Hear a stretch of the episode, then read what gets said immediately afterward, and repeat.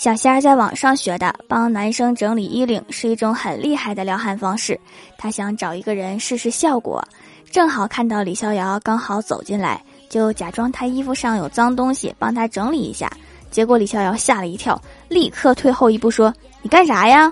是不是又想把什么贴在我后背上啊？”